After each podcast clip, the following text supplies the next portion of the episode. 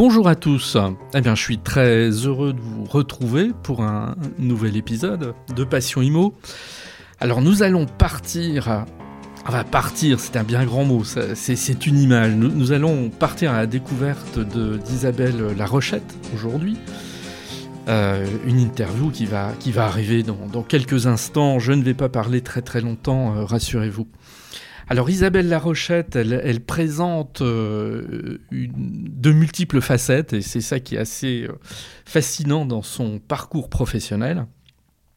Alors si vous suivez le, podcast, vous avez dû vous rendre compte que voilà, j'essaie de, rencontrer des, personnes euh, extrêmement diverses qui exercent toute une activité, évidemment, dans, l'immobilier, que ce soit des agents commerciaux, que ce soit des, spécialistes de, de, la question du DPE, comme c'était le, cas il y a un mois, ou bien un autre spécialiste, je pense au tout dernier épisode du, syndic, sur le syndic. Et là, aujourd'hui, euh, Isabelle Larochette, elle a un parcours assez intéressant, puisque c'est quelqu'un qui a tout d'abord créé son agence immobilière sur Paris, qui ensuite euh, s'est lancé, alors là, dans une toute autre aventure, hein, un réseau national. Et là, ça m'intéressait quand même de, savoir comment elle s'y était prise et si ça avait été une opération euh, aussi simple que cela, ce que je ne pense pas, parce que euh, passer du stade euh, agence immobilière à un réseau euh, avec une présence sur toute la France, on est là quand même sur un degré de difficulté supplémentaire. Si déjà on s'arrêtait là, ce serait déjà de belles expériences, mais Isabelle Larochette ne s'arrête pas là, parce qu'en plus, elle a un engagement sur le plan environnemental et sociétal qui est assez passionnant à travers la création d'une fondation, un engagement euh, sans cesse renouvelé euh, euh, au sein de sa, de sa vie professionnelle, cherchant, mais elle va nous expliquer tout ça, à, nouer de nombreux contacts, partenariats pour avoir, c'est un peu ce que j'ai compris en fait en interviewant, une présence au-delà de son de son univers professionnel. Et c'est ça qui est effectivement très intéressant. Alors, je ne vais pas, nous, faire patienter davantage pour écouter euh, cette interview. Je vous préviens juste, euh, simplement, euh, au, tout début, on a eu quelques petites difficultés de, pas d'enregistrement, mais en tout cas, la, voix d'Isabelle n'était pas toujours extrêmement audible. bon, on, la comprend, hein, pas d'inquiétude là-dessus. Mais en fait, ça passe très très vite. Voilà, c'est simplement les, toutes premières minutes de l'interview qui ont été un petit peu plus difficiles. Allons-y, écoutons cette interview d'Isabelle Larochette. Isabelle, bonjour. Bonjour. Alors, euh, j'ai été, euh, je, vous ai connu par euh, voilà par euh, le réseau social LinkedIn en toute simplicité. J'ai été attiré par certains de vos posts où, où j'y ai j'ai cru voir, mais c'est vous qui allez nous en parler, j'ai cru voir une fibre sociale et environnementale plutôt affirmée. Alors avant qu'on aborde ces questions-là, est-ce que vous pourriez vous présenter? Parce que bon, je suis allé un peu regarder qui vous étiez. J'ai été frappé par une, richesse d'expérience, de développement, d'activité. Et j'ai eu le sentiment qu'il faudrait des heures pour faire le tour de, votre parcours. Alors, est-ce que vous pourriez le résumer, ce parcours?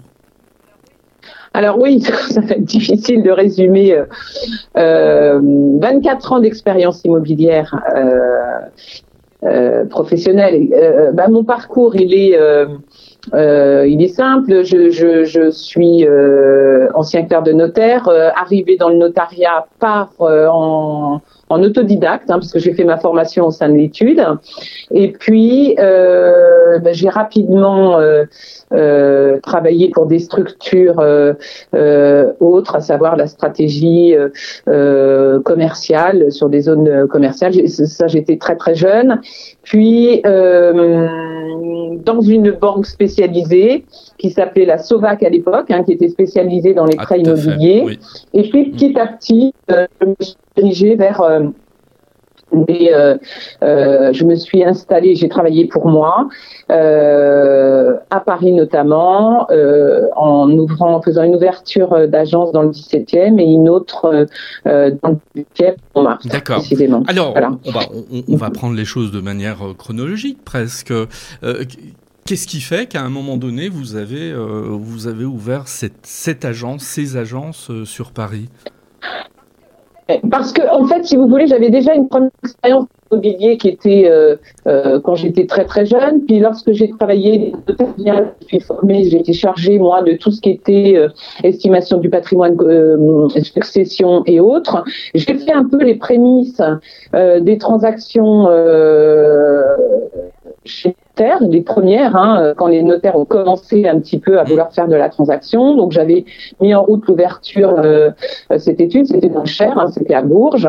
ça a été une super réussite parce que depuis, ce service existe toujours. et puis, euh, à travers mon cheminement à la SOVAC, qui était cette banque spécialisée en financement spécifique aux agents immobiliers, j'ai eu l'occasion, mon, mon, terrain euh, euh, de prédilection, c'était les agents immobiliers. Donc j'ai euh, rencontré euh, bah, l'ensemble de la profession immobilière, hein, c'est simple. Et puis je suis venue à, à mes comment dire, on m'a fait une proposition pour rentrer dans un grand réseau qui s'appelait Avis Immobilier en tant que directrice et pour tenir un centre de profit dans le 93. j'ai accepté j'ai accepté, c'était un challenge parce que j'étais très jeune et que je n'avais jamais fait de management et euh, le, mon centre de profit est venu euh, un des, des, rapidement un des plus gros euh, de ce réseau. Et puis je suis l'idée est venue à travers ce réseau, un autre directeur d'agence, ben, on a eu l'idée de, on s'entendait très très bien, on avait la même façon de voir les choses, on a eu l'idée de de créer ce qui est déjà et toujours de la jardin. Voilà. Et rapidement, euh, euh, c'était évident en fait d'arrêter d'avoir une expérience, si vous voulez, assez complète pour pouvoir dire bah, là ça y est, on peut on peut travailler pour nous et surtout dans un concept euh, particulier parce que on est vraiment sur une autre approche de l'immobilier.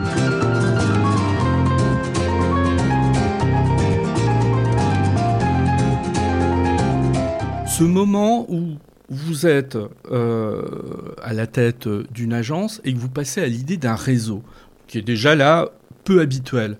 Qu'est-ce qui fait que vous avez envie, euh, comme ça, de, vous, de vous développer davantage Et donc, j'imagine d'imprimer une, une plus qu'une marque de fabrique, une philosophie, en fait, à une, à une activité.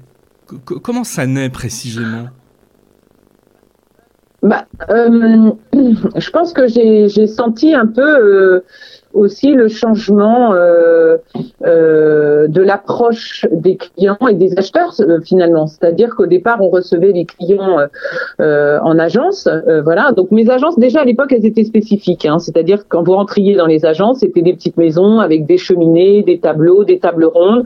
Pour simplement la table ronde qui pour moi était essentielle, c'était de dire voilà, il n'y a pas de subordination. Ce qu'on peut parfois ressentir ou ce que peuvent ressentir les clients, c'est d'avoir l'agent immobilier qui surprend un peu ses clients avec une tonne de dossiers. Je voulais pas de ça. Moi, ce que je voulais, c'était être autour d'une table, quelque chose de très convivial où le client va vous expliquer euh, quel est son projet, quelle est sa vie, surtout mmh. quelle est sa vie, ce qu'il attend euh, de nous et de créer quelque chose qui soit fluide et qui, qui tourne. Et finalement, c'est euh, j'ai voulu retranscrire à un moment donné, après 17 ans d'expérience en agence, j'ai voulu, et puis le départ de mon associé qui est voulu partir, qui s'est installé à l'étranger, euh, moi j'ai voulu continuer différemment. Et j'ai voulu continuer différemment, et comme ça fonctionnait très bien, j'ai voulu le retranscrire plus comme un partage d'expérience et euh, transmettre en fait euh, ma façon de voir les choses dans les valeurs, euh, dans la déontologie et euh, l'approche, ben, l'approche humaine et plus dans, quand je dis l'art de vivre, oui, c'est l'art de vivre. Aujourd'hui, je pense qu'on parle de mètres carrés. Moi, je, je, je, je, parle jamais de mètres carrés. Je parle de lieux, je parle de, euh, de ressenti. Euh, voilà. Donc, euh, le, le, réseau, c'est, je suis passée au réseau comme ça, en fait, avec cette idée de transmettre et de faire adhérer les gens qui me ressemblent à mon réseau. Donc, voilà. plutôt naturellement, en fait. mais c'était une évidence. Une évidence parce qu'à un moment donné, vous vous rendez compte que les clients viennent plus forcément à l'agence. On, était au début, début d'Internet, c'est le début des, des, des recherches, et qu'ils voient quelque chose sur euh, euh, sur Internet, ils vous appellent et ils vous donnent rendez-vous sur place. Il n'y a plus cette démarche. Euh, la vitrine n'est plus une vitrine linéaire de 10 mètres carrés, mais on a une vitrine à 360 degrés, donc euh, bah, c'est encore mieux. Enfin, je dirais. Voilà. Pour moi, c'était une évidence. Parce que ça, c'était il y a 23 ans, hein, si j'ai lu attentivement, non? Non, en fait, moi, je suis en 90 je monte mes agences. 17 ans plus tard, je commence à, à, ah, vouloir changer mon fusil d'épaule et j'ai commencé à faire du digital, on va dire, il y a... Euh, euh, il y a 6 ans, 7 ans, je ne sais plus trop les dates, euh, voilà, mais et à, et à mettre en place les choses euh, différemment, euh, enfin différemment, euh, oui, différemment, mais toujours dans la même optique et dans les mêmes façons de faire finalement. Alors j'ai une question qu'on a dû vous poser mille fois, mais ça, ça fera une mille unième fois. quand on a cette ambition, parce que j'ai une ambition et c'est très très bien, et qu'on est une femme, c'est un atout ou c'est ça peut être une faiblesse ou finalement c'est totalement neutre dans une aventure entrepreneuriale de ce type?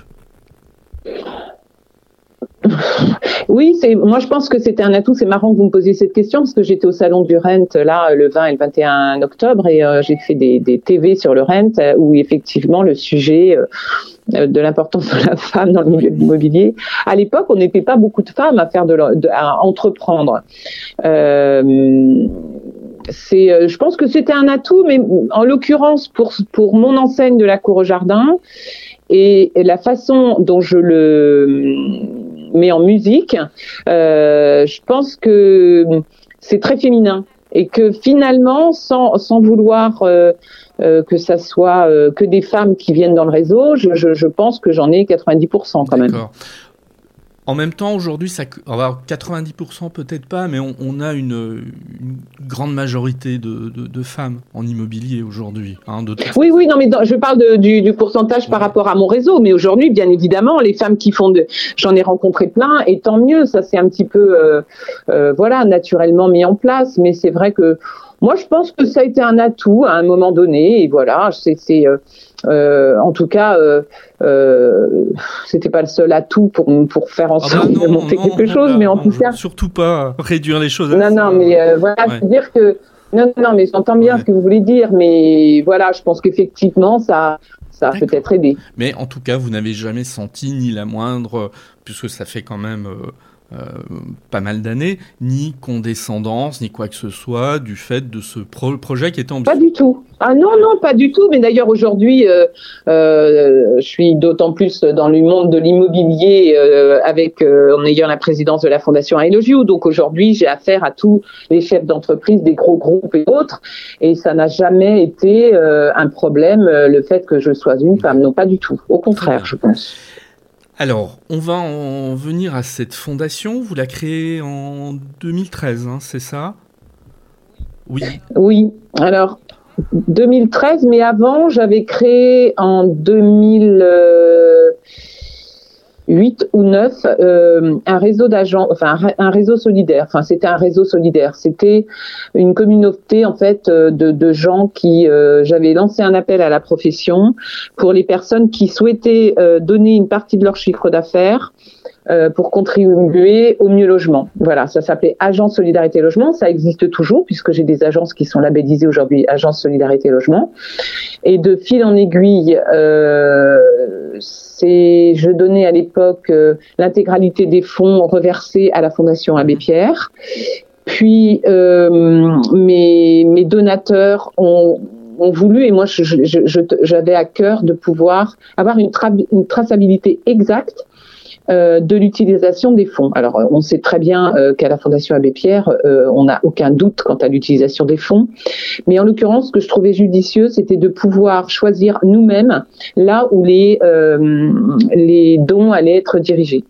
Et en l'occurrence, à ce même moment, j'ai été contactée par la Fondation de France qui euh, euh, reçoit des legs, euh, reçoit des legs, hein, voilà, de, de, de, donateurs et, et souhaitait comme ils n'ont pas le droit de, de, faire des transactions directes, sont obligés de passer par un tiers, de, m'ont contacté en me disant, bah voilà, nous on souhaiterait confier à votre réseau la vente de nos legs, puisque du coup ça revient euh, dans des agences solidaires et on trouve que c'est plutôt judicieux et, et voilà. Donc ça s'est passé comme ça. Puis j'ai commencé à leur reverser une partie des dons que moi j'avais captés euh, euh, à travers Agence Solidarité Logement. Et puis euh, ils m'ont, j'avais envie d'aller plus loin. Je leur en ai fait part parce que j'étais quand même dans le temple des fondations. Et euh, je leur ai dit que je souhaitais créer un, un événement annuel qui est la Journée Solidarité Logement ils m'ont suivi et ils m'ont dit Isabelle, créez votre fondation, on sera derrière vous. Voilà. Et, euh, et la fondation, c'est euh, la fondation I aujourd'hui, euh, et elle regroupe pratiquement une très très grosse partie de la profession immobilière. Au départ, qui alors il ne s'agit pas de me, me donner des noms évidemment, qui sont vos donateurs? Ce sont des agences Ce sont des acteurs de l'immobilier? Alors, vous avez des agences indépendantes. Au départ, ce sont des agences indépendantes. Aujourd'hui, il y a des gros. Euh, Aujourd'hui, euh, se sont rapprochés de nous les syndicats professionnels. Euh, se sont rapprochés de nous les enseignes nationales, hein, les grandes enseignes comme Orpi, euh, Guilloquet, enfin Century 21, enfin toutes ces grosses enseignes. Et puis euh, récemment, on a euh, le Mondial du bâtiment qui nous a euh, qui nous aide. Donc euh, ça, c'est aussi une référence. C'est-à-dire que de ce monde de l'immobilier, on est arrivé au monde de l'habitat. Et puis on a aussi des marques de meubles qui sont entrées dans notre, euh, qui ont voulu nous suivre également et qui sont rentrées dans bah, dans cette belle aventure. Alors au-delà de cette dimension, je suppose que tout ceci vient d'un constat. Vous pensez qu'il y a un vrai problème de, de mal logement en France? Alors là, votre question surprend presque. Oui, parce qu'aujourd'hui, le mal logement, c'est quoi? C'est 3 millions, c'est presque 4 millions de personnes qui n'ont pas de logement ou des logements qui sont euh, vraiment des logements euh, très très précaires ou ce qu'on appelle, ce qu'on pourrait appeler logement, mais qui n'en sont pas. Mais il faut savoir qu'aujourd'hui, le mal logement, c'est environ 12 000 personnes qui sont touchées par le mal logement, qui sont par, qui sont touchées par la précarité énergétique, qui va pas se mourir, c'est en train de s'aggraver. Hein, c'est avec euh, les annonces qu'on vient d'avoir, je pense que ça va s'aggraver. Mais aussi, on a toutes les personnes qui sont en instance d'expulsion. On a toutes les personnes, tous les étudiants qui ne peuvent pas payer leur loyer. Et il va y avoir beaucoup d'impayés. Et en fait, on s'est rendu compte, enfin, moi, je prends le rapport de la Fondation Abbé Pierre, avec qui je suis très, très proche, hein, puisqu'on leur a remis un chèque encore il y a la semaine dernière. C'est, euh, euh, voilà, c'est le mal logement. On, est loin euh, d'avoir rétabli euh, euh, le problème. Et je pense que, effectivement, alors, j'ai parti, euh, j'ai pris parti depuis le départ de, euh, de la création de cette fondation, euh, de ne pas, euh, euh comment dire, euh, commenter et de ne pas faire de politique en ce sens. C'est-à-dire, je n'alerte pas les pouvoirs publics parce qu'il y en a qui le font très très bien, et en l'occurrence oui. la Fondation Abbé Pierre. J'ai décidé de constater et d'agir. Voilà, c'est un petit peu notre philosophie. Euh, c'est-à-dire euh, il y a un problème, eh bien on va aider. On est une petite goutte d'eau hein, par rapport à, à, à cette maladie euh, du mal logement, mais en tout cas, voilà, on ne voulait pas rentrer dans un système politique et voilà. Y par contre, on subventionne aujourd'hui et on peut être fier de ça. On a aidé cet hiver parce qu'ils avaient des problèmes de refuge, les restaurants du cœur dans la région bordelaise, la Fondation Abbé Pierre et, et plein d'autres d'autres petites associations sur le terrain et toujours dans euh, le on ne, on ne fait pas d'accompagnement social, on ne finance pas d'accompagnement social, on ne finance que du dur, de la rénovation. Euh, de, de l'amélioration de l'habitat. Euh, quand on dit apporter votre brique à l'édifice, c'est vraiment euh, dans le dur, voilà. Et ça nous permet aussi à nous d'avoir une vraie traçabilité pour nos donateurs. Et vous ne croyez parce que quand je vous ai posé la question sur le mal logement, je suis au contraire un, un, un, ultra convaincu de la situation du mal logement en France depuis très longtemps. Et je trouve que chez nos concitoyens, il n'y a pas toujours cette prise de conscience de la réalité du mal logement. Moi, je vois bien avec mes étudiants, hein, où il faut parfois leur expliquer ce qu'est la, réalité de la situation du logement en France, avec une précarité très présente, souvent invisibles. Donc effectivement, il faut, il faut aussi. ce que je veux dire par là, est-ce que vous croyez pas qu'il serait aussi peut-être intéressant de profiter en fait de votre de cette activité pour euh, davantage sensibiliser Parce que vous me dites, oui, vous préférez être un peu en retrait. Alors, je vais vous dire une chose, je vais vous dire une chose quand vous vous lancez dans une aventure mhm. comme celle-ci. Euh, alors surtout que je suis bénévole, hein, j'ai double casquette, vous mhm. imaginez bien. Euh, on peut se féliciter aujourd'hui d'avoir, je pense, euh, la Fondation Elogio, déjà sensibilisé, la on a sensibilisé, je pense, mmh. la profession. Ça, pour moi, il est légitime que la profession participe au mieux logement. Après, la sensibilité, euh, je pense que dans les générations euh, euh, après nous, ils vont être d'autant plus sensibilisés et d'autant plus les étudiants, c'est qu'ils sont en train de toucher du doigt et très fortement euh, ce problème de, de mal logement.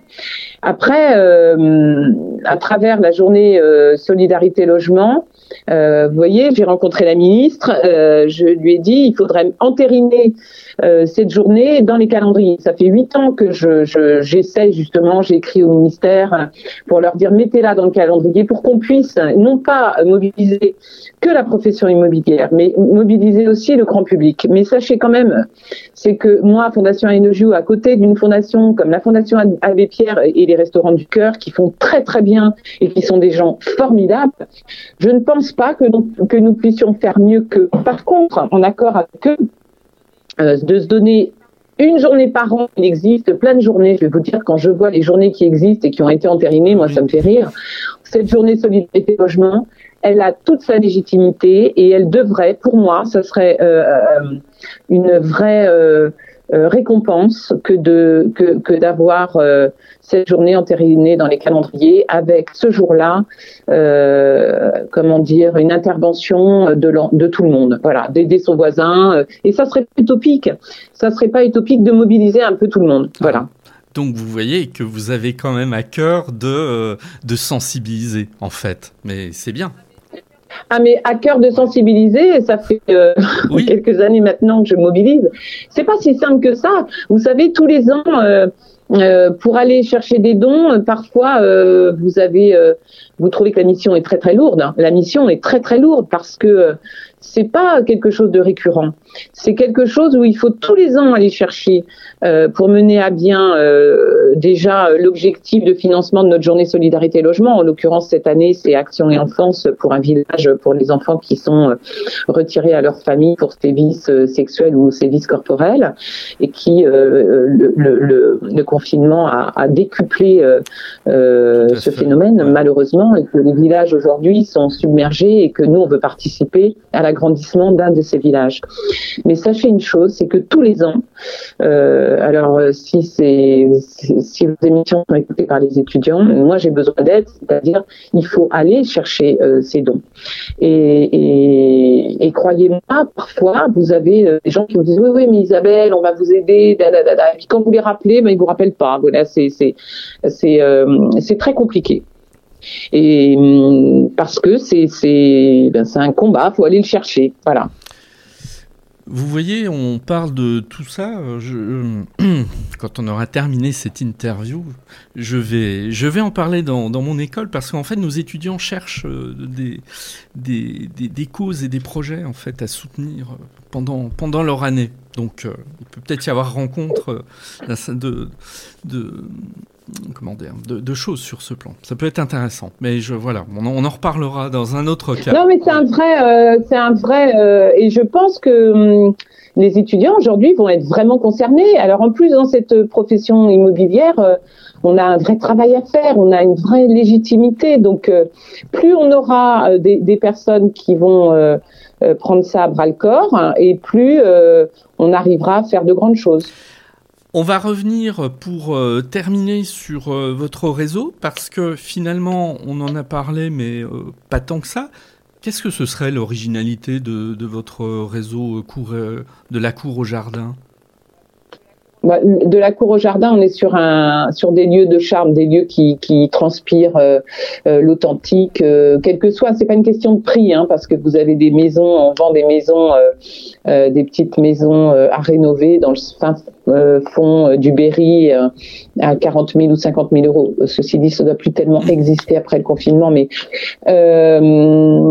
voilà, c'est des lieux. Voilà, on est sur une autre façon de communiquer on a des valeurs. C'est une petite entreprise avec, euh, moi pour moi c'est plus une famille qu'un réseau. Euh, voilà, et on est très très très très très à cheval sur le juridique et la déontologie et la façon dont on accompagne nos clients sur les méthodes, euh, voilà, et la mise en avant surtout de ces lieux qui pour moi est, euh, indispensable, euh, c'est la qualité des photos, c'est la qualité de nos textes, c'est euh, l'approche humaine qu'on va avoir qui est complètement différente. En fait, ce que je voulais, c'est retranscrire à travers ce réseau mes tables rondes et le fait que le client se sache, comment dire, accueilli, soutenu et accompagné avec euh, les valeurs qui sont les nôtres dans le respect en fait euh, euh, bah, de la vie de, de nos acquéreurs. voilà. Et aujourd'hui, on travaille énormément aussi la confidentialité parce que on s'est rendu compte qu'il y avait des euh, beaucoup de divorces où les gens n'avaient pas forcément envie qu'on sache que leur maison euh, était à vendre. Euh, on peut avoir des successions, on peut avoir voilà. Donc on on, on a créé récemment notre collection privée pour que les clients qui souhaitent de la discrétion puissent l'avoir. en intégralité. on n'a pas d'annonce nécessairement dans ce, dans ce cas. Ouais. Voilà. Donc euh, voilà, c'est un réseau euh, bah, qui est plutôt bienveillant. On a un partenariat avec la Fondation Garche à Paris parce que je tenais absolument à ce que euh, nos biens soient, qu'on puisse répondre à toutes les demandes. C'est quoi euh, l'immobilier et l'art de vivre? C'est aussi permettre à une personne à mobilité réduite de trouver le lieu dans lequel elle va pouvoir euh, euh, bah, s'épanouir et, et, et, pourquoi et comment.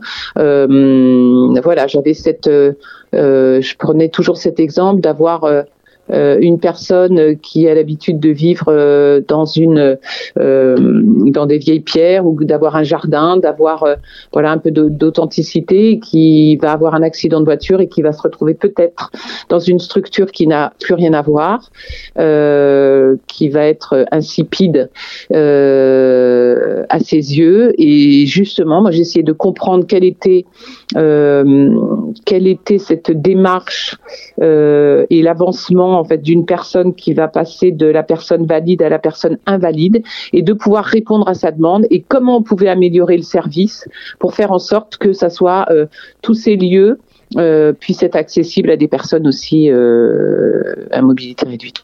Voilà, donc on a une formation, j'ai un partenariat qui est unique en France hein, avec la Fondation Garche et l'ensemble de mes de mes mandataires sont formés à ça. Et, aujourd'hui, vous êtes euh, toujours dans une phase d'accueillir de, nouveaux collaborateurs ou... Oui, oui. Ah oui, oui, oui. Moi, je suis en développement. Voilà. Alors, je vais vous dire, on aura, ça fait rire tout le monde quand je dis ça, mais je dis toujours, on aura. Je veux pas une armée mexicaine parce que je veux garder ça. Je veux garder cet esprit familial. Et il y a une chose, c'est que euh, d'abord, moi, on est une quarantaine aujourd'hui. Euh, moi, je souhaite garder le contact que j'ai avec mes mandataires, euh, c'est-à-dire que je, je les accompagne, je, toujours. Ils ont besoin de quelque chose, je suis là. Euh, dans les grands réseaux aujourd'hui, c'est des numéros. Hein, ce qui importe, euh, voilà, c'est des process qui sont lourds.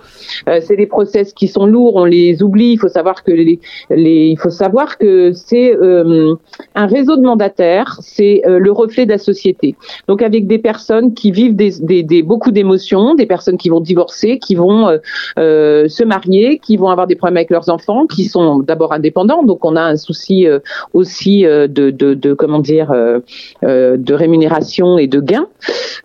donc moi je suis très ouverte là-dessus et d'accompagner, d'aider. Alors sans avoir un accompagnement social à outrance, hein, qu'on soit bien d'accord, parce que c'est pas non plus. mais par contre, je suis très sensible au bien-être de mes de mes mandataires, en tout cas des personnes qui intègrent le réseau. Et vous êtes, ben, puisqu'on est sur ce sujet, vous, avez des profils de prédilection ou pas du tout? Vous, vous êtes êtes dans Non, moi je vais vous dire, c'est une question de rencontre. C'est pas un profil.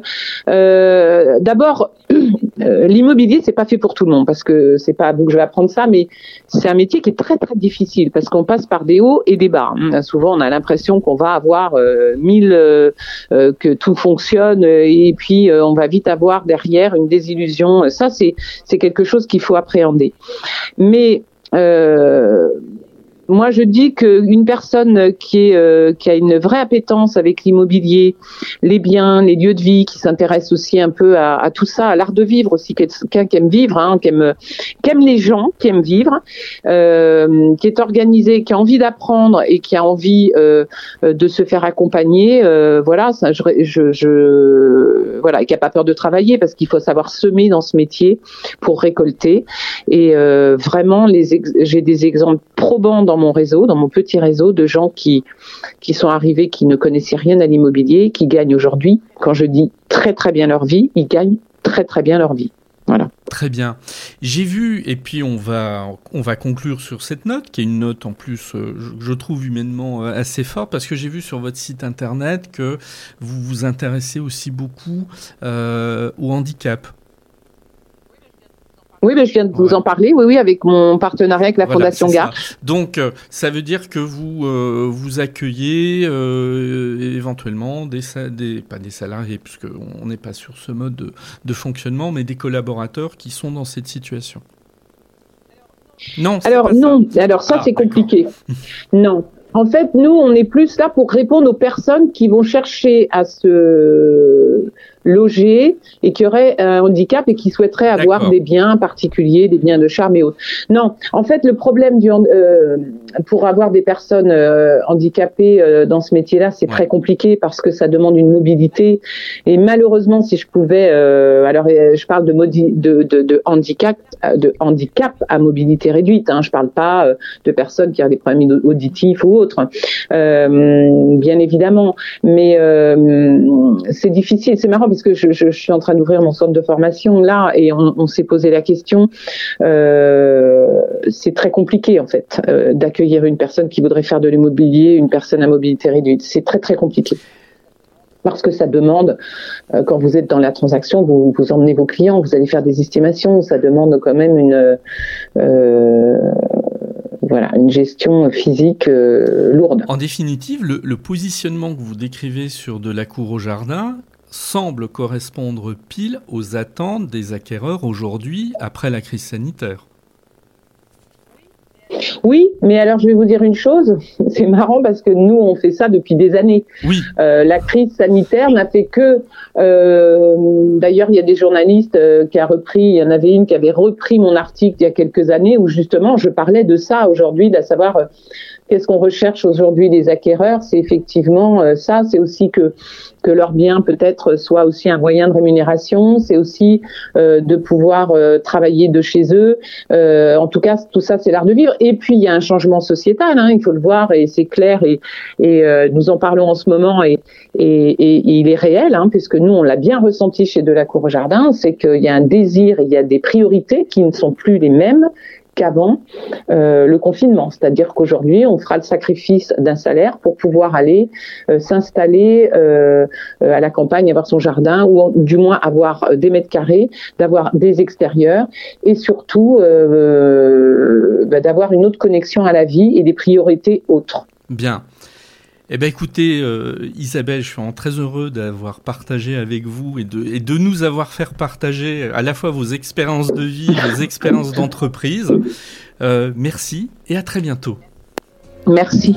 Merci. À bientôt.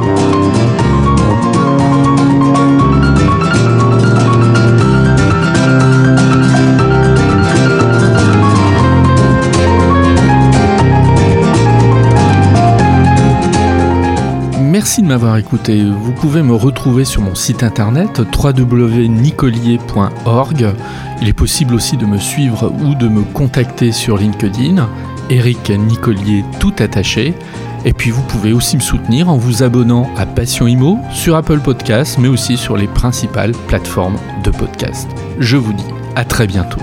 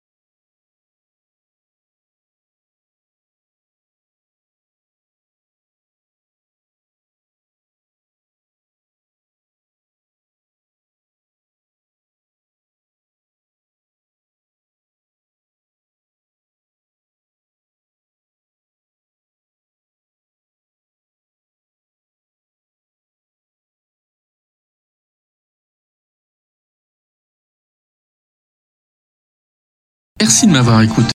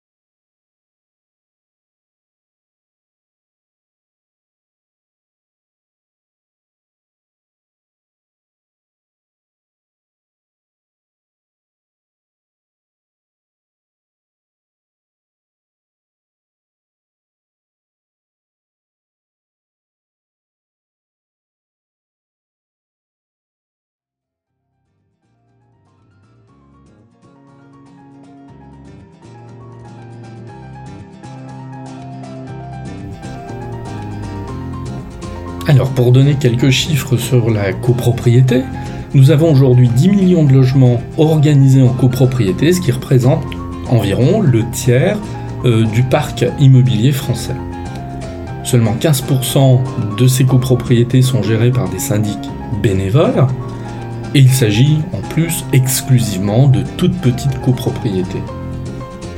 en général, un copropriétaire consacre environ entre 10 et 15% de ses revenus pour les charges de copropriété, qui est un poids non négligeable dans un budget mensuel, surtout que deux tiers de ces dépenses sont des dépenses liées au chauffage, au personnel et à l'entretien. Et pour le chauffage, aujourd'hui, on sait que non seulement le coût est très important et qu'il s'agit de dépenses difficiles à réduire. En France, on a 12 000 professionnels qui sont tous titulaires de la carte G, c'est-à-dire la carte de gestion immobilière obligatoire pour assurer cette activité de syndic. Alors on a une présence très forte de la copropriété dans la vie quotidienne de chacun d'entre nous, celle des syndics aussi pour assurer cette gestion, mais on a quand même l'impression que les copropriétaires sont assez perdus. Est-ce qu'ils ne confondent pas beaucoup de choses, comme par exemple le montant de leur charge avec les honoraires du syndic Je voulais demander à Gilles Frémont s'il ne pensait pas que les copropriétaires n'avaient pas toujours la juste perception des chiffres et de la situation.